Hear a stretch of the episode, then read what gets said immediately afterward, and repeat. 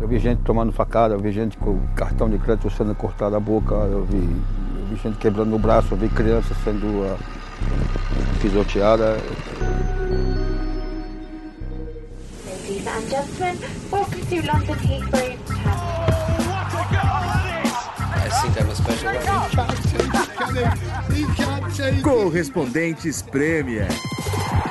Com João Castelo Branco e Ulisses Neto. That would be very nice. Todo mundo já ouviu falar dos hooligans, mesmo quem não gosta de futebol. É, esse nome ficou famoso com o futebol inglês, um nome famoso a respeito da Inglaterra. É, os torcedores que brigavam para valer mesmo nos anos 70, nos anos 80, era algo realmente barra pesada no futebol e também virou uma subcultura aqui na Inglaterra que envolvia música, moda, um certo estilo de vida. E ficou essa imagem na Inglaterra. Quando tem alguma baderna aqui, alguma confusão, a gente sempre fala: olha os hooligans aí. Mas será que ainda existe isso? Como que foi nessa época? Como é que eram os hooligans? Mudou? Por que que mudou?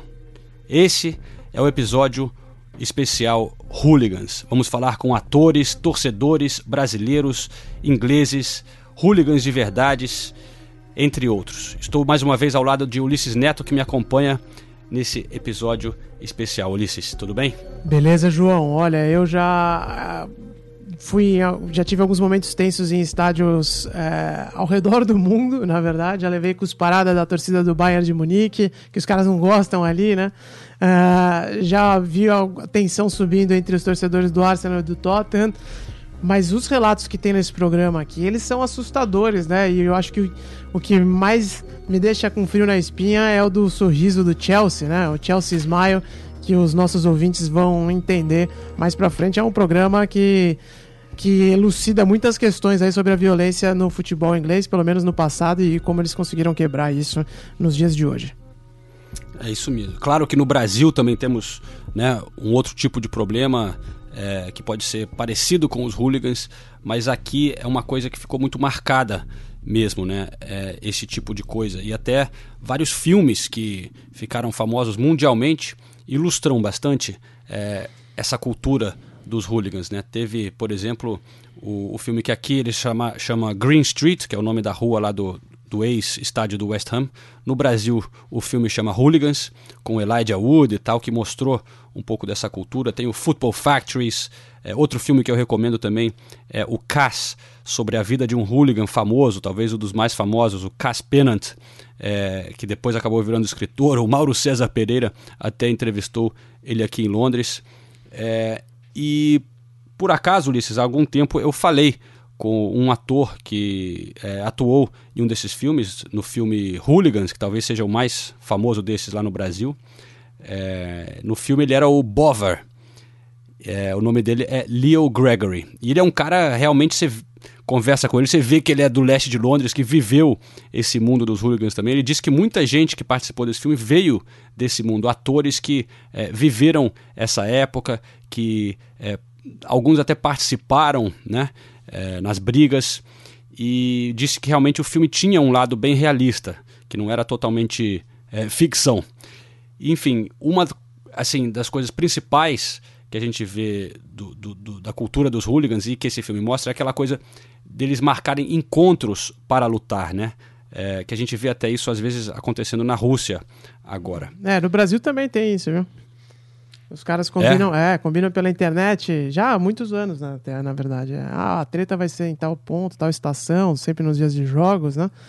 E, e até um ponto uh, interessante é que eu não me lembro quem que eu ouvi falando sobre isso outro dia, mas que o Brasil é o único lugar do mundo em que os hooligans, entre aspas, né, que aí no caso a gente está falando das torcidas organizadas, eles uh, usam arma de fogo, né? porque isso não é comum. As tretas são fortes ao redor do mundo, principalmente na Rússia e tal, hoje em dia. Mas arma de fogo é um, é um privilégio, entre aspas, que só os hooligans brasileiros parecem ter, João.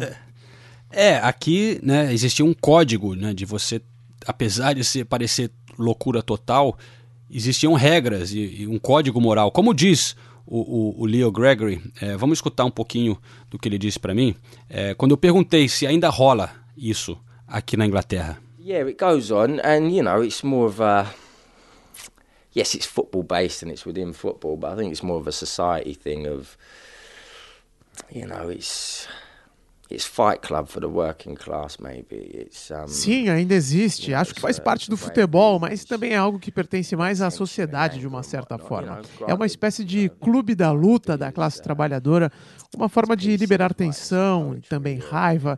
Talvez não seja tão romântico quanto fazer uma poesia, um poema sobre as suas frustrações, mas é que a maioria das pessoas não é poeta, né? Então existe uma espécie de código de ética também, não pode envolver mulher nem criança. Se a treta está combinada em algum lugar específico, todo mundo sabe como funciona, e depois é dar só umas risadas sobre o que rolou vendo o jogo ou atrás das grades. E é uma coisa que vai além do futebol. Se você é um jovem britânico e sai de férias pelo mundo, especialmente na Europa, o pessoal já logo acha que você é um hooligan. Muitos são mesmo, mas os outros não. And especially in Europe, um, but you, you go on holiday as a Brit and you're tired with that. You know, if you're a young male, especially, you know, away, you're, you're a hooligan. Do you know what I mean? And there's a lot that live up to that, but many, many more that don't.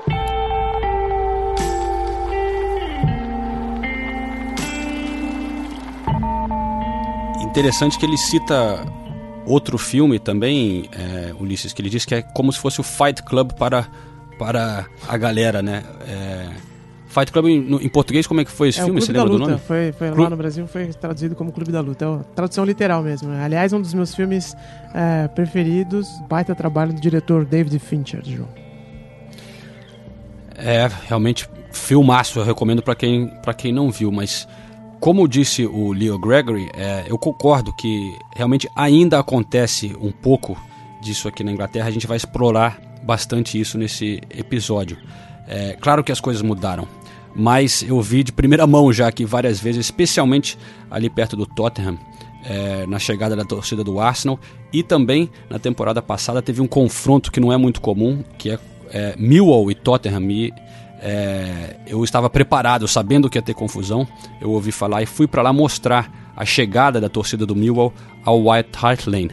E a gente tem aqui um trechinho é, dessa matéria que eu fiz que dá para você sentir um pouco de como é que é, assim, do lado de fora dos estádios, quando tem essa grande rivalidade entre é, hooligans hoje em dia. Quando tem confusão, geralmente é aqui do lado de fora.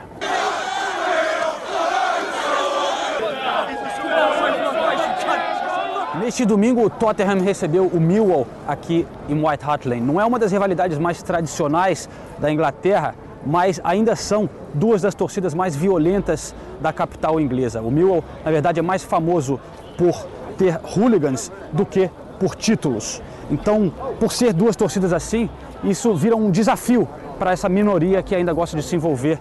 Nos últimos anos eu capturei várias vezes é, a confusão que a torcida do Tottenham causa na chegada de torcedores rivais. E por publicar isso, eu fui ameaçado algumas vezes nas redes sociais. Esse torcedor é, anônimo, mas com ligações a torcidas organizadas, me chama de caguete, informante e pede para seus seguidores atacarem quando me verem. Já ouvi eles falando no rádio aqui que a torcida chegou e está sendo escoltada da estação do lado de cá, do lado direito. Tem uns hooligans das, das antigas aqui. Os caras são meio velhos mesmo, mas tudo com cicatriz. Ficar perto da polícia hoje para não levar uma tacada na cabeça.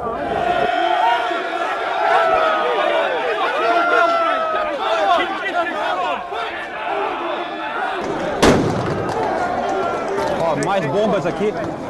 A torcida jogando, é, tentando atacar a outra. A polícia tentando separar.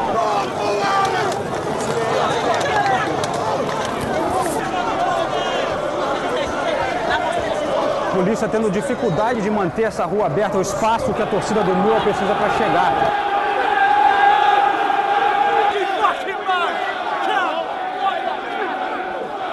Essa é a torcida do Millwall chegando aqui dos lados, olha aqui. A torcida do Tottenham tentando invadir, do outro lado também, garrafas voando. Cuidado aí. Eu tinha previsto, ficou feia a coisa aqui. Muita violência mesmo. E a polícia não conseguindo lidar com a situação muito bem, não.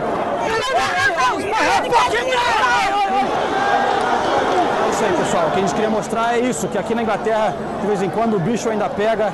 É, a televisão daqui não costuma mostrar muito. Dentro do estádio é mais calmo, mas do lado de fora, de vez em quando, ainda tem muita confusão.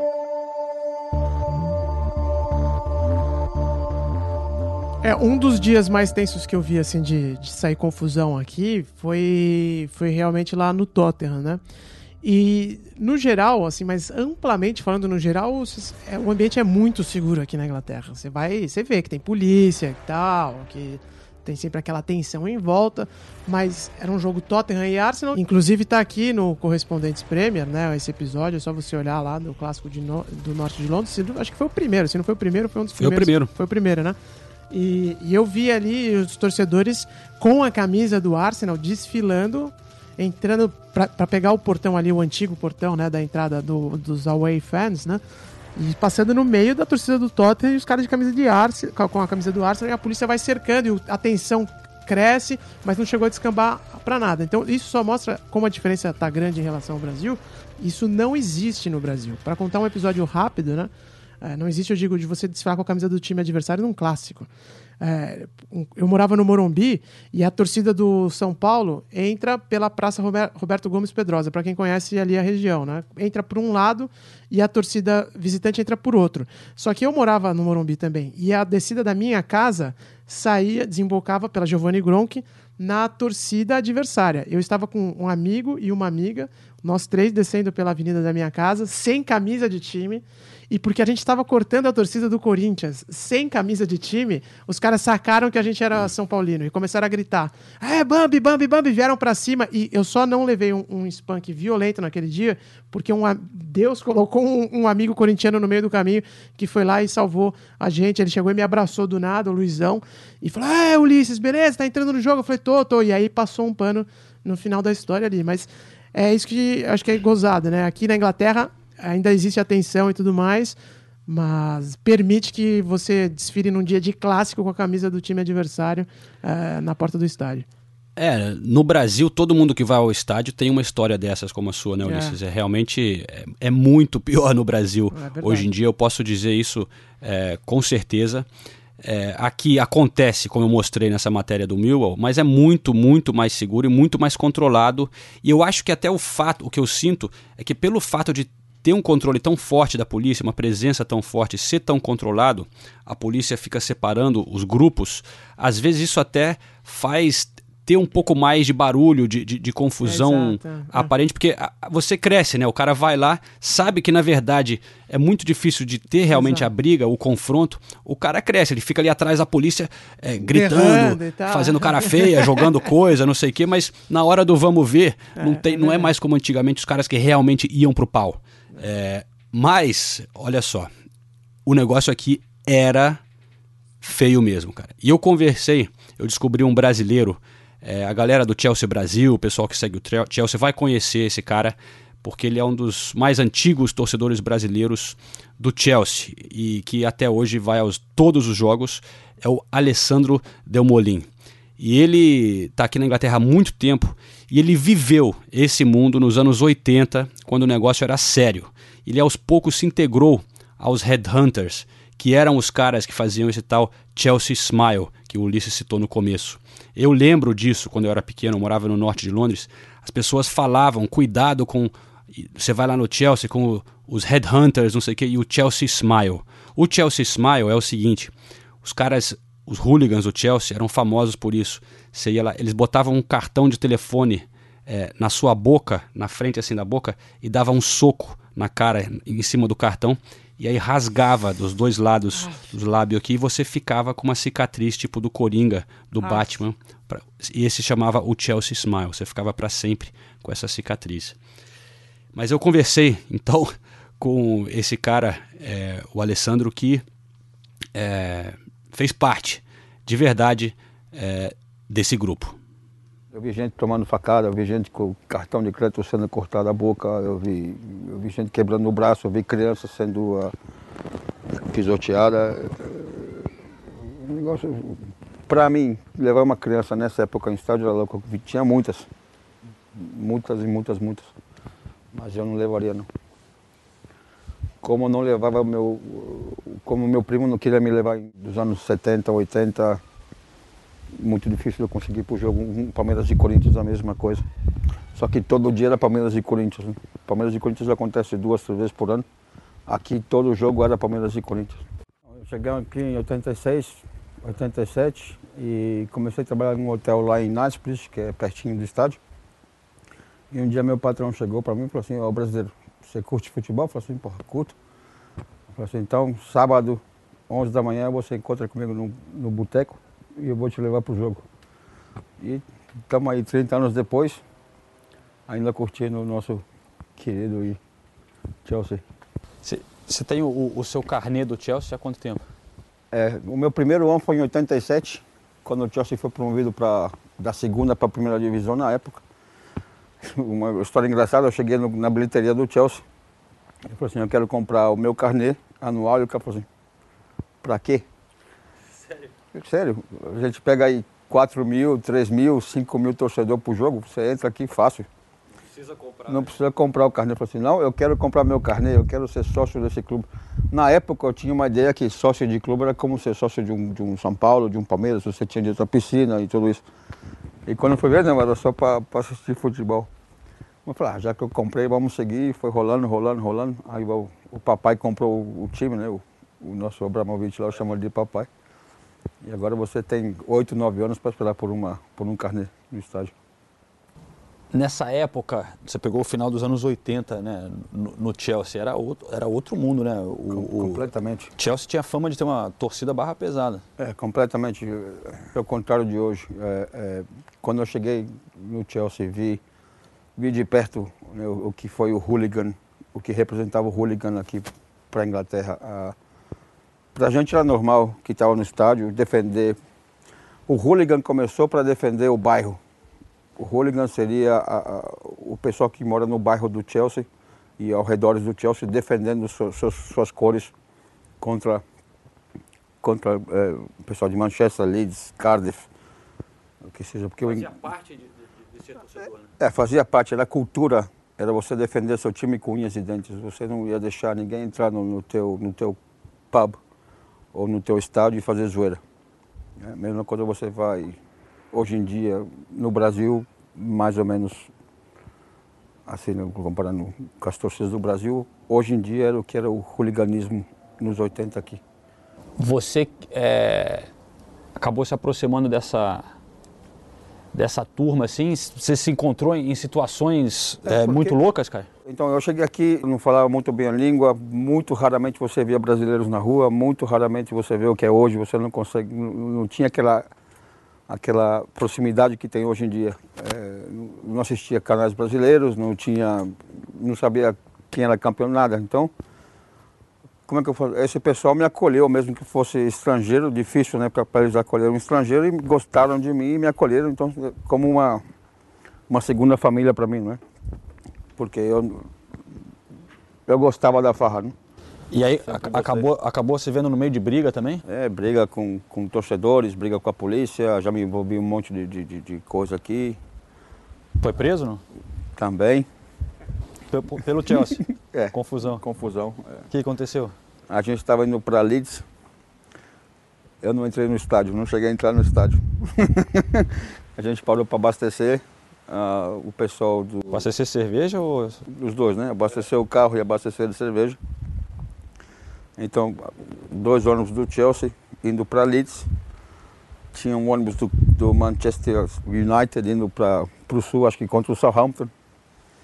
Então cruzou o pessoal do Manchester United, o pessoal do Chelsea, mais um pessoal acho que era do Forest, eu não sei, porque o negócio aqui da moto, da- da- das, das rodovias aqui, todo mundo para no mesmo posto, porque são postos já pré-pagos pela, pelas, pelas empresas, não? Que não prestou. Aí o cara falou para mim, ó, vai com calma, compra a cerveja, volta pro ônibus rapidinho pra gente puxar. Eu falei, ah, não tem problema. Teve muito problema. Daquele ônibus acho que só foi uns 10 pessoas dentro do ônibus, o resto foi tudo pro, pro, ah, pro xadrez em Manchester. Não conseguimos chegar em Leeds. Então era, era, era barra pesada mesmo aí nos jogos? É, é eu, eu hoje em dia eu levo meu- meus filhos, minha esposa, não tem nenhum problema. Na, naquela época não, não arriscaria levar meus filhos e muito menos minha esposa, porque era. Hoje em dia eu não me meto mais em confusão. Não dá para correr mais, porque a barriga não deixa eu ter meus filhos e minha esposa para pensar hoje em dia. Você então, você fazia parte dos, dos Headhunters do Chelsea? Eu fi- fiz parte deles por quase 10 anos. Quase 10 anos envolvido nessa, nessa turma. E os caras organizavam confusão mesmo? Era assim mesmo? Para você ter uma ideia de como a gente fazia, como era bolado o esquema. Ah, indo para Els Coach, tem aquela ponte que cai lá por, por trás de Fulham, né? O pessoal de Cardiff, eu acho que estava chegando e, e a, a Hunters se vestiu de polícia, compraram os uniformes de policiais e compraram os uniformes de steward e esperando o ônibus do, do, do Cardiff chegar, porque Cardiff era, era, é e é um dos maiores ah, rivalidades do Chelsea, terceira ou quarta maior rivalidade. Então o pessoal vestido de polícia desviou o ônibus, desviou o ônibus da entrada lá do, do, do Rota aquele sozinho e levamos para um, pra um car park vazio na época. E a gente tinha como mil pessoas, mil e quinhentas pessoas da Hunters esperando os caras. Ninguém ali foi pro jogo. Ninguém foi pro jogo. É muito, era muito. ah, não tinha Facebook na época, era tudo. Sabe, a gente se reunia, fazia em turmas, cada, cada, cada turma tinha a sua específica. E no dia do jogo, se você não, não fizesse a sua específica, ia lá com a cúpula, ia ter, ia ter problema. E, e essa galera toda continua indo para os jogos? Da- da- da- das antigas? Ou muitos não vão mais? Ou como é que... Muitos não vão, muitos vão, mas como eu, a gente já está, sabe, já, já fez a nossa parte, agora deixa para os jovens. Tanto é que agora eu conheço muito policial, para você provavelmente vai ver. Hoje eu vou dar a mão para uma pancada de policial acima dos, dos 40 anos. Você ficou com alguma cicatriz da época? Ou tatuagem, alguma coisa? É, eu tenho a tatuagem do Chelsea que eu fiz quando a gente ganhou a, a FA Cup contra o Middlesbrough, do Juninho e do Emerson, lá em Wembley. Cicatriz mesmo, não, só uns dentes que eu perdi aqui atrás, mas não vou mostrar na câmera.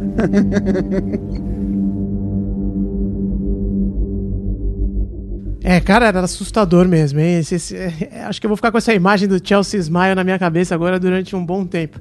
E aí você encontrou um, um inglês que fala português também, João, pra, pra debater esse assunto, é isso? Exatamente, eu procurei outro cara para ter também o inglês aqui presente, que é o Tim Stillman, é, que é um torcedor fanático do Arsenal e ele é casado com uma brasileira. Uma história legal que eu até já fiz uma matéria uma vez. Eles se encontraram pelo Twitter, é, porque ela também virou torcedora do, do, do Arsenal, a Débora, e eles começaram a trocar ideia pelo Twitter, tal, acabaram se apaixonando e se encontrando. Ela é torcedora fanática do Galo, agora ele também. É, ela mora aqui em Londres agora, eles se casaram pela, através da paixão pelo futebol e o Twitter e o Arsenal. E ele sempre vai para o Brasil, frequenta os jogos lá também. E está aprendendo português e está falando muito bem.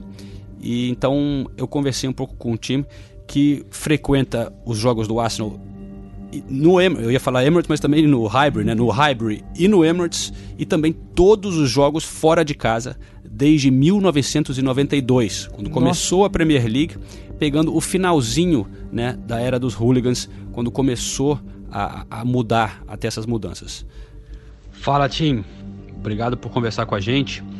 É, eu queria perguntar, Tim, você que vai a tantos jogos há tanto tempo, né?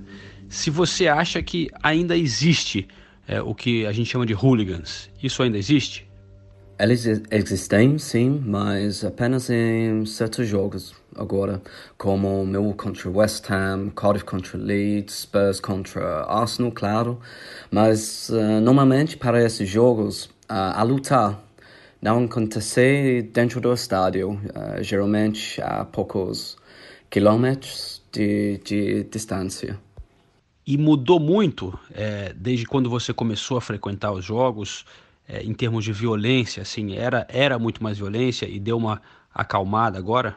Mudou muito desde que comecei a participar de jogos. Agora eu posso vestir minha camisa do Arsenal para para os estádios sem medo. Há mais famílias agora. É, a cultura de, de futebol na Inglaterra agora é muito mais pacífica. E qual foi o pior tipo de coisa que você viu, assim, sua pior lembrança em relação à violência no futebol e quando que foi? A pior coisa, uh, provavelmente em 2001, quando Sol Campbell voltou a primeira vez para White Hart Lane. A atmosfera estava muito tensa, eu vi muita luta este dia. Uh, eu vi um homem no, no uh, chão sendo chutado por cinco pessoas fora do estádio. Uh, alguém tentou me dar um soco demais também, mas uh, fugi, né?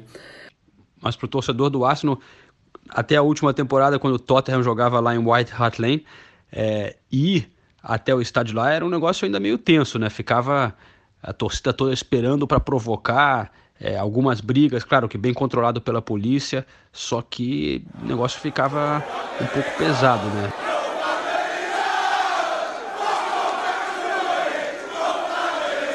Este é um jogo que, que não gosto, na verdade. É muito tenso, há muita violência.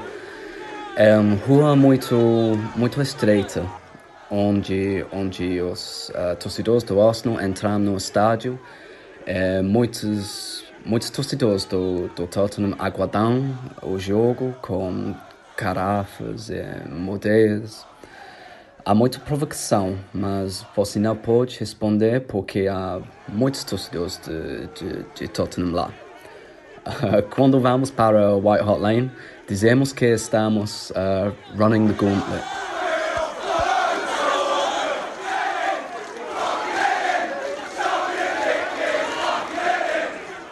Eu acho que este jogo piorou é interessante aí que o time disse que essa rivalidade específica de Arsenal e Tottenham, na opinião dele, piorou. Ele diz que né, com a compra do Sol Campbell, que saiu do Tottenham para o Arsenal, e depois essa coisa dos times terem ficado mais próximos na tabela, brigando mais por posições hoje em dia, ele acha que está pior ainda. Vai ser interessante ver como que vai ser agora, porque pela primeira vez o Tottenham está jogando em Wembley, né? Tem jogo no Emirates, Arsenal e Tottenham agora em novembro e depois o jogo lá em Wembley vai ser é, só no ano que vem. Vamos ver como que vai afetar né, essa, essa rivalidade em termos de, dessa chegada lá no White Hart Lane que o, o, o time comentou. Mas é isso aí, valeu time, muito obrigado. João, é um, um prazer. Espero que você e os ouvintes possam me entender é, meu sotaque, né? Uh, já estive em muitos jogos no Brasil, é, agora é, adoro a paixão que os brasileiros têm, têm pelo futebol. Espero ter ajudado a explicar um pouco da cultura do futebol inglês, mas a verdade é que a maioria dos jogos está muito calmo agora na Inglaterra. Obrigado, abraços. Então, aí o, o Tim Stillman, quem quiser seguir ele, ele também participa de vários podcasts e blogs é, sobre o Arsenal, tem página no YouTube também, é um cara é, bem interessante de seguir. No Twitter ele está como arroba Stilberto. Stil é S-T-I-L-L Berto, de B-E-R-T-O. Eu acho que uma homenagem ao Gilberto Silva, com certeza, é, que foi né, o grande jogador do Arsenal. Boa. Agora, João, é interessante a gente investigar. A gente já falou muito como a situação aqui era ruim, né? É, é, com requintes de sadismo, né? Incluindo aí o Chelsea Smile, que a gente já está citando pela terceira vez aqui no podcast. Mas mudou radicalmente também, como a gente já falou, que hoje em dia é, é muito difícil você se envolver numa confusão indo a um estádio de futebol na Inglaterra, nas mais diversas divisões como que isso tudo mudou, né? A gente já ouve, ouve sempre, quem gosta de futebol inglês, quem ouve, uh, quem acompanha lá a ESPN a fundo, já ouviu falar no tal relatório Taylor, né? Vamos explicar isso mais a fundo para o pessoal? Então, é, eu vou convidar agora para participar nessa parte do, do, podcast alguém que tem uma certa autoridade é, para falar um pouco disso, porque sem dúvida, como você disse, mudou muito a cultura, a vida, é, a violência no futebol e, tem um cara que é um especialista em torcidas e em hooligans, que é o Dr. Jeff Pearson, que é professor na Professor, né? É professor também? Professor? É, é professor, é professor. É. é, na Universidade de Manchester e foi autor, já escreveu vários estudos e livros sobre é, os hooligans e torcidas. Inclusive um deles chama Hooliganism, Policing and the War Against the English Disease. É, a guerra contra a doença inglesa, né? E, enfim, vamos pegar é, essa parte da entrevista dele. Eu comecei falando, perguntando para ele é, como, né, que a situação começou a mudar aqui na Inglaterra. Well, the situation really changed after, changed after the um, Hillsborough disaster of 1989, when 96 A situação realmente começou a mudar depois de 1989, quando 96 torcedores morreram esmagados. Eles não morreram por causa dos hooligans, mas sim pelas medidas que foram tomadas para acabar com o hooliganismo.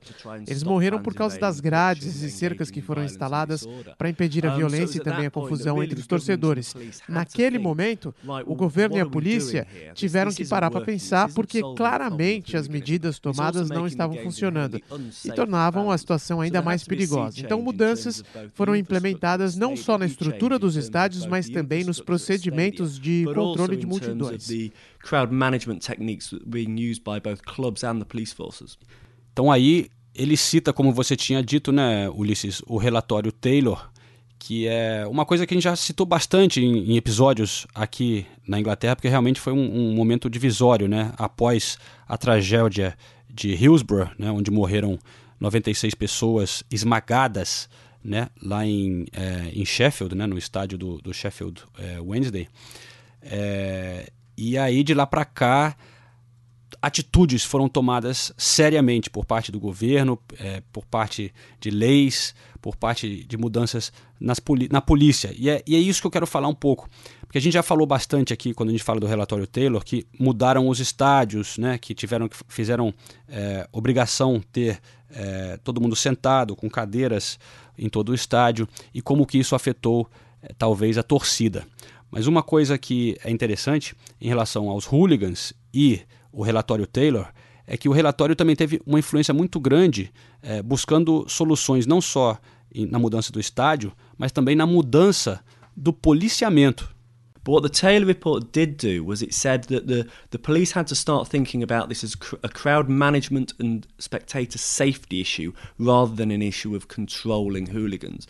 And what that meant was that the police had O que o relatório Taylor fez foi pressionar a polícia para tratar a situação como controle de multidões e não combate aos hooligans. Isso significou que a polícia passou a encarar os torcedores como pessoas normais que vão assistir aos jogos de futebol e não hooligans em potencial. Isso ajudou a polícia a identificar a minoria maioria que vai aos jogos buscando confusão. Muitos desses ainda vão às partidas, mas eles estão isolados e são bem menos do que eram antigamente. A violência ainda acontece todas as semanas na Premier League, mas é muito longe dos estádios porque perto do campo a segurança é muito alta. Os hooligans sabem que serão identificados e banidos dos estádios se arrumarem confusão. That takes place well away from the stadium because know that around the stadium the policing is going to be very good. There is going to be a lot of close closed circuit television, and if they engage in violence, the chances are they will be found and they'll be banned. Esse, esse ponto de mudança no policiamento é crucial mesmo, viu? Porque não, acho que não tem ninguém que tenha ido em jogo grande no Brasil, na arquibancada, pelo menos, né? E não tenha tomado borrachada da polícia pelo menos uma vez na vida, né? Eu já tomei também, e olha, vou te falar, não tem é, torcedor mais bunda mole do que eu, entendeu? Eu não vou lá para ver jogo e tal. Então, essa atitude da polícia, ela realmente também precisa ser revista. Agora, a gente entra em numa questão que é mais é, que é da sociedade, né? Porque iniciativas para se mudar a violência nos estádios no Brasil, para melhorar a relação do torcedor com o futebol e tudo mais, sempre existiram, né? Ou vem, vem ocorrendo no, ao longo dos anos. O, a Lei Pelé, por exemplo, o Estatuto do Torcedor é um ponto ponto é, é importante. O problema é que a sociedade brasileira encara leis como mera sugestão, né? As pessoas não, não, não encaram leis como regras que precisam ser seguidas, né? É uma sugestão, você faz se você quiser. E aí fica difícil, né? Não dá para ser cobrado da polícia, sendo que o torcedor não tem uma atitude também, uh, nem sempre a atitude do torcedor é correta, nem sempre a, a, a, atitude da polícia é correta, e aí fica nesse, nessa confusão, né? Pelo menos aqui o que a gente viu é que uh, as sugestões se tornaram regras, né? Foi um processo inverso aqui na Inglaterra. Né? É, regras e, e, eles deram para a polícia ferramentas também para uhum. agir. Após o relatório Taylor, criaram novas legislações específicas para o futebol, com punições severas para lidar com quem apronta. E o que você disse, não é uma lei que é só uma ideia. Aqui, se você se mete em violência, você será punido. Então, a gente vê, e essa é a grande chave de como que eles resolveram a situação aqui. É um policiamento é, mais eficiente e justo. O cara é, não vai, a polícia não vai atacar um grupo de pessoas. A polícia tenta identificar nesse grupo quem é o cara que está fazendo bagunça ou os caras e sempre é uma minoria. Então você vê policiais é, que vão armados de câmeras em vez de armas. Eles Exato. chegam ali perto da, da, da galera filmando para depois provar, ter a prova, quando isso for à justiça, mostrar que você estava lá e você fez merda. Então, é, tem a, a polícia cheia de câmeras, tem câmeras em todo o sistema de transporte, tem câmeras nas ruas e muitas câmeras nos estádios. Então, essa é a chave. As pessoas são identificadas, são presas, são banidas do futebol.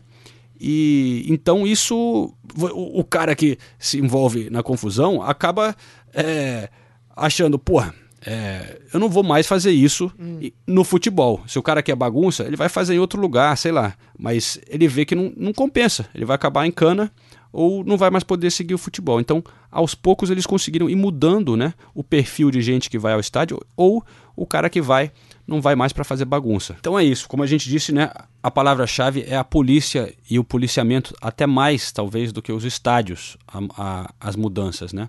A polícia com as leis, né? É. Armadas né? É, até porque a gente vê uma mudança que ninguém acreditava possível no Brasil, ocorreu e está acontecendo no, no, país agora, que é, são os estádios né, de padrão de Copa do Mundo e até os que não sediaram Copa, mas que são às vezes até melhores do que os que tiveram o Mundial, em que o torcedor fica do lado ali da, da, da do gramado e bem ou mal está funcionando, não, ninguém está invadindo o campo, ou quando isso acontece é bem raro, é, são incidentes menores.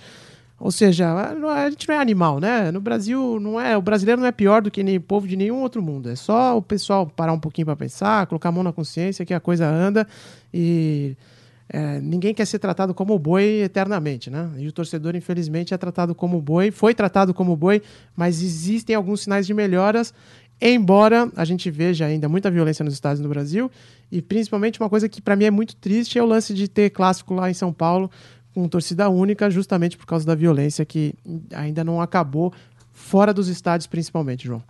Isso é muito triste, né? É. E aqui, apesar de tudo, é, de ainda acontecer às vezes, eles dão muita importância para a torcida de fora, né? Exato. A Premier League identificou isso como uma coisa importantíssima para manter o clima nos jogos. A gente sempre fala que geralmente os torcedores que viajam são os que mais cantam, porque é, é a galera mais fanática que se junta, que vai lá.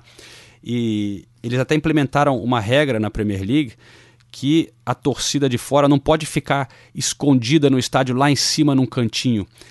Se você notar, sempre a torcida de fora aqui na Inglaterra, em todos os estádios, tem uma posição no canto, sim, claro, mas é, tem que ter uma parte da torcida ali na beira do campo, ali embaixo, perto do gramado. Eles não ficam isolados, escondidos, porque eles faz parte do show, faz parte do espetáculo.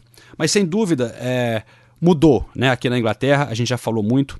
E às vezes a gente diz também que tá mudando demais, assim, que viram plateias em teatros, né? Não que a gente queira os hooligans de volta, mas. É, enfim, com essas, todas essas medidas e com a gourmetização, a elitização e com todos os, os, os fatos que a gente já citou em outros episódios, acaba ficando uma coisa muito diferente aqui. E aí eu fiquei curioso de retomar essa conversa com o Alessandro, né? Um cara que viveu aquela época dos anos 80, que viveu os hooligans, né? Para ver o que, que ele acha, né? Se o futebol agora ficou chato demais, o que, que ele achava sobre isso? O futebol em si, o futebol jogado em si mudou muito, mudou muito para o melhor. Porque hoje em dia a Premier League é uma das melhores do mundo. Né? Em termos de atmosfera nos estádios, para mim piorou para mim piorou porque eu vejo gente que, que senta e parece que está assistindo tênis no, no jogo. Não sabe cantar, não é culpa deles, eles simplesmente é outra geração. Eu mesmo eu levo meus filhos, outro dia eu fiquei bravo com eles porque eu levei no jogo e atrás da Family Section no Bridge tem aqueles é, jogo de, de, de, videogame, não é? Ficou o jogo inteiro lá. Eu falei assim, pô, se é para mim gastar dinheiro, trazer você aqui para você ficar jogando videogame, você fica em casa e joga o videogame em casa. Mas essa é a geração de hoje em dia, é, é, é assim, eles não, não têm mais aquela, aquela paixão que tinha antigamente. Um dos cantos que, que as torcidas cantam contra o Chelsea é Where were you when you were shit? Né? É, é.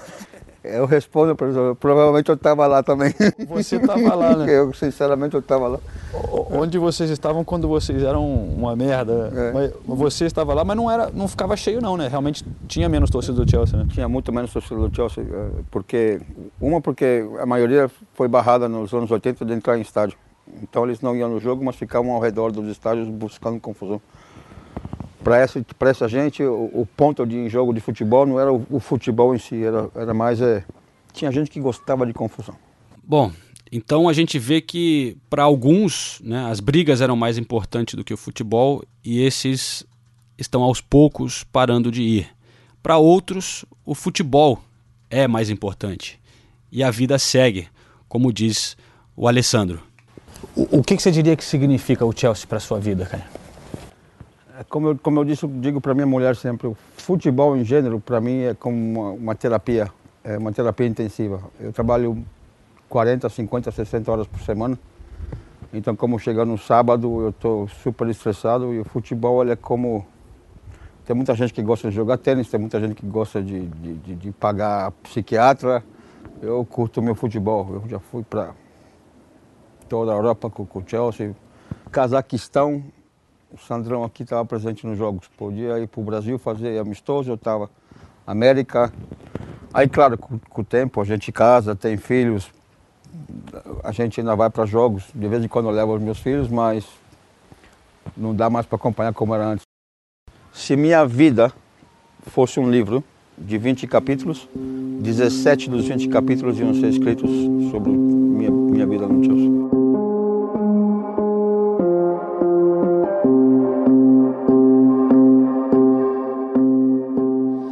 Esse ponto é crucial, né? Porque até mesmo dentro da, da, das torcidas organizadas, é, que elas foram endemonizadas nos últimos anos e tudo mais por causa da violência, muita gente que está ali, cara, se filia porque quer fazer, se pertencer a um grupo de fanáticos pelo mesmo clube. Eu não, não vou demonizar a torcida organizada jamais, porque eu acho que os caras têm um papel importante dentro do estádio. E eu acho que é isso que você citou, João.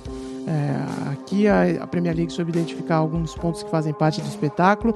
No Brasil é indispensável a torcida organizada. Eu acho que ela também faz parte do, do espetáculo. Se a gente cri, criar é, mecanismos e boa vontade da, da sociedade mesmo de valorizar o futebol e a festa e deixar a criminalidade de fora, dá para resolver. Agora, volto naquilo que a gente já falou e que todo mundo fala, né? Não tô querendo inventar nada aqui, tô só re replicando o que eu já ouvi milhões de vezes, que é o problema é estar tá na sociedade brasileira que no geral é violenta, né? Não é o futebol que é violento. E é por isso que a gente tem esses problemas. Então depende mais até às vezes do país melhorar mesmo do que é, focar só no futebol. Enfim. Mas isso aí é uma coisa da sociedade mesmo, Ulisses, não só no Brasil, né? É que o que a gente disse aqui também existe, mas eles souberam lidar com isso, né? As é. autoridades. Porque tem gente que quer brigar aí, molecada, é, faz parte de, de, de, de, da sociedade também, como disse o Leo Gregory lá no começo, né? De um, uma maneira de você soltar uma tensão, né? E, e, a gente vê, tem documentários ainda da BBC de vez em quando mostram que existem ainda jovens que estão tentando formar novas é, grupos de, de firms, né, de hooligans uhum. em Manchester, aqui em Londres e tal. Só que é muito difícil hoje em dia, né, por causa de tudo isso que a gente falou nesse episódio.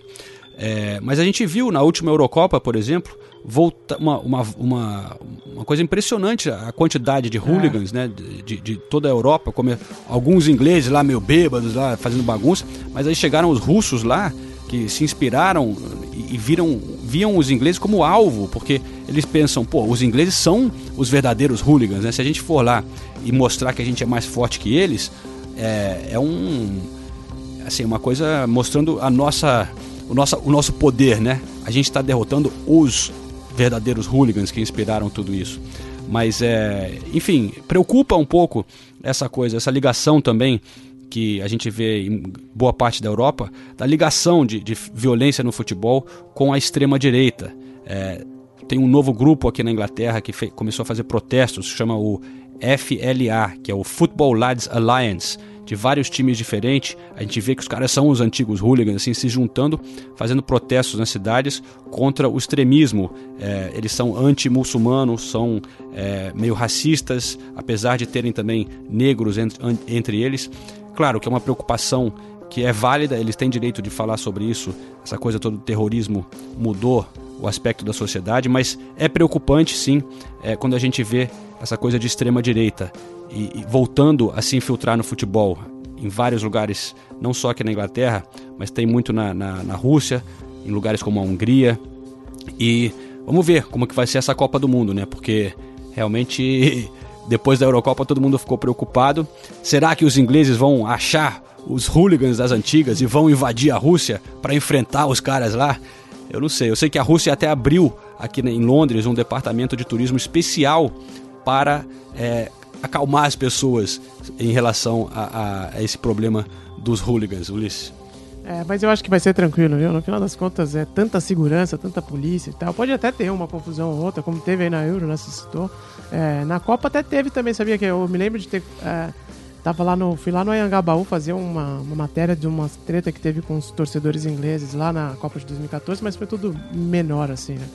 Então. Eu acho que se o Putin fala fiquem quietinhos. Cala a boca. É que nem, é que nem ditadura lá, né? Ninguém vai se atrever a, a fazer besteira, porque o negócio lá é sério. É, eu acho, eu acho que o pessoal não vai, vai pegar leve na, na Rússia. E já fui lá duas vezes e gostei demais, viu? Então espero poder também participar dessa cobertura de 2018, porque é, acho que tem muita gente metendo pau, mas no final das contas, enfim, tem os escândalos de corrupção e pá, é óbvio, tudo igual teve no Brasil, mas acho que deixando isso de lado, né? É, acho que vai ser uma Copa interessante, sim. Eu também estarei lá e ESPN Brasil não vai transmitir a Copa do Mundo, estarei na rua, oh. então de olho nesses hooligans aí, vamos ver. Se tiver confusão, eu estarei por perto, como sempre, como estive aqui na Inglaterra também, sempre tentando mostrar um pouco desse outro lado, né, de confusão ou não, mas é, esse outro lado de como é a vida fora dos estádios também para os torcedores. Eu espero que vocês tenham curtido esse nosso episódio especial sobre os hooligans, que deu para dar um, um, gostinho de como é que é, como que as coisas mudaram e como que foi, né, essa essa coisa dos hooligans aqui na Inglaterra. Bom, é isso aí, João. Valeu, um abraço para todo mundo, até o próximo episódio. Valeu, galera. Na próxima a gente fala um pouco mais de da Premier League e de novo da Fantasy, porque eu sei que o Ulisses está é. doidinho, doidinho para falar para Fantasy. É realmente, o cara tá indo bem, realmente. Até a próxima, galera.